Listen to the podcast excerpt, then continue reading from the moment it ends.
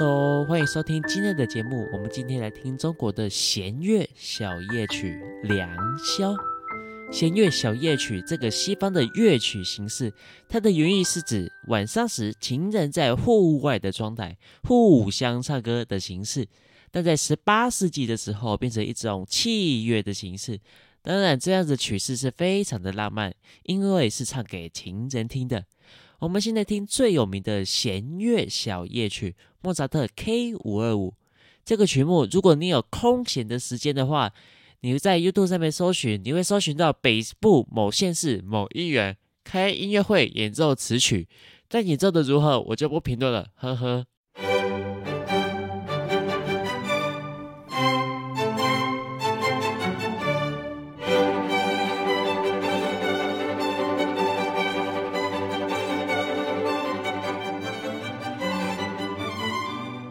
接下来是在音乐史上留名的弦乐小夜曲，由柴可夫斯基所创作的。你如果对这个曲目很有兴趣，你可以右转到合作伙伴频道台湾 Apple Podcast 音乐历史类第一名 Kimi 弹古典弹音乐，它有很完整的解说，连接在内容说明栏。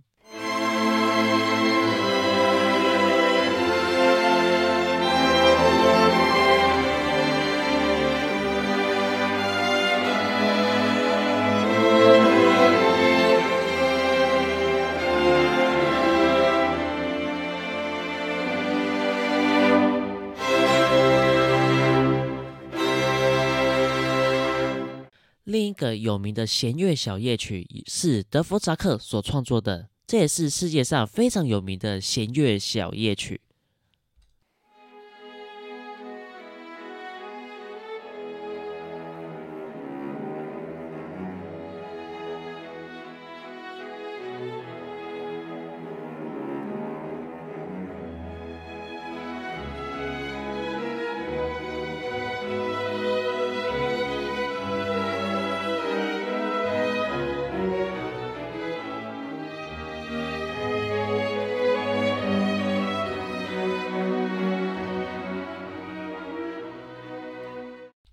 回到东方世界，这所良宵呢，它的背景是在有一年的除夕夜，学生以及朋友们到刘天华先生的家中过节。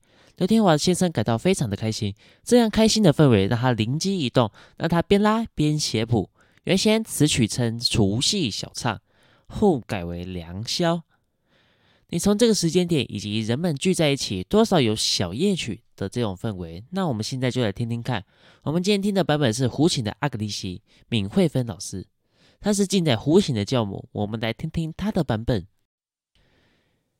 你现在听到的是接下来主题的旋律，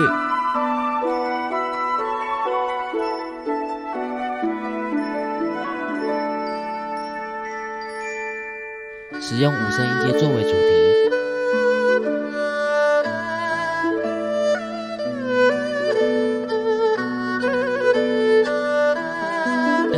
用的很多的一个同音混子的手法，让它的韵味更加的明显以及突出。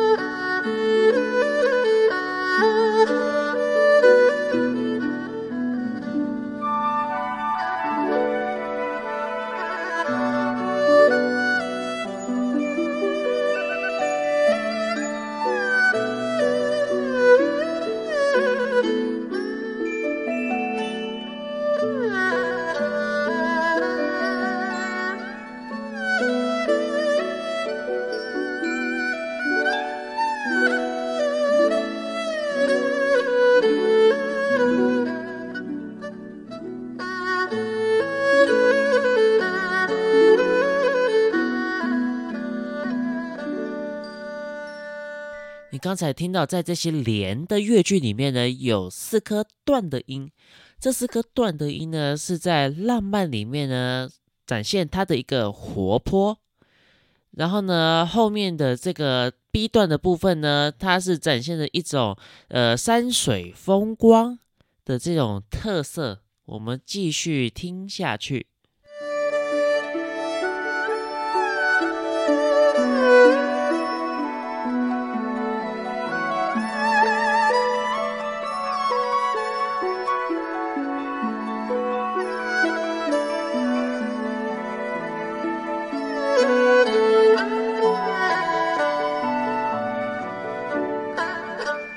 他的学生正在玩耍，非常的开心。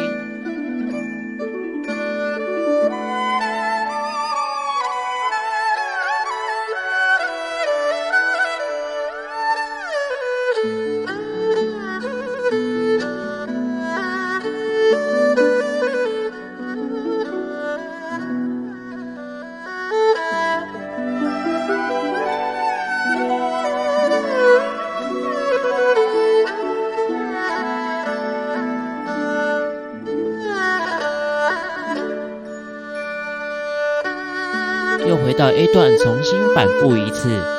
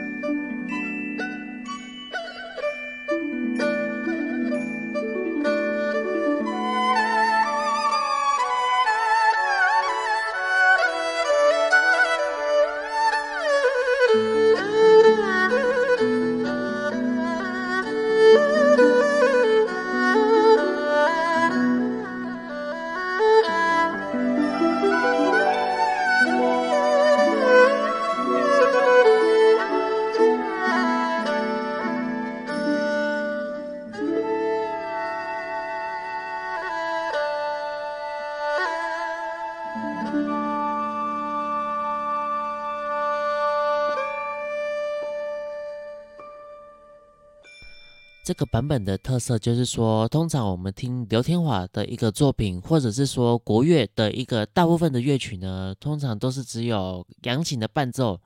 比较现代一点的版本会有钢琴的伴奏可以做选择，但是这个版本它并不只有扬琴的伴奏，它还加了很多的一个打击乐器以及弦乐的一个伴奏部分，这是这个版本最大的特色。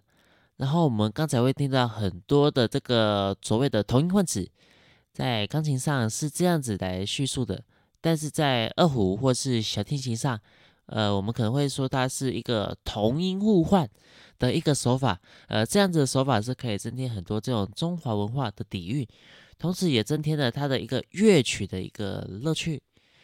然后呢，你会听到非常多的这个滑音。滑音基本上是国乐的一个标准的乐曲手法，为了要展现一种情绪上的一种波动。但滑音这种东西，你如果在西方的一个音乐世界上，基本上是没有很被接受的。西方人大部分人比较觉得这种滑音呢，是对音乐的一种侮辱。所以这就是所谓的一种中西方文化的一个区别。然后以上的讲法只代表我个人对于中西方的一个音乐的看法。华音有时候做的太多反而恶心，所以并非国乐的曲目华音都可以所谓的加好加满，它还是要有一定的一个限度。这个曲目算是相当简单的一个曲目，基本上国乐界的保证拉过，但是它的一个韵味，以及在这些很长的圆滑乐句中突然出现这些短的、这些充满乐趣的一个音符，这也是我非常需要我们去捉拿它的。感谢您收听本集节目。如果喜欢我的节目，请记得订阅加分享，在各大 podcast 平台都有上架。然后欢迎来追踪我的 FB、IG，名称是 Yamaha Music House。欢迎你在这两个平台的 Messenger 与我的聊天机器人互动。好的，我们下周见，拜拜。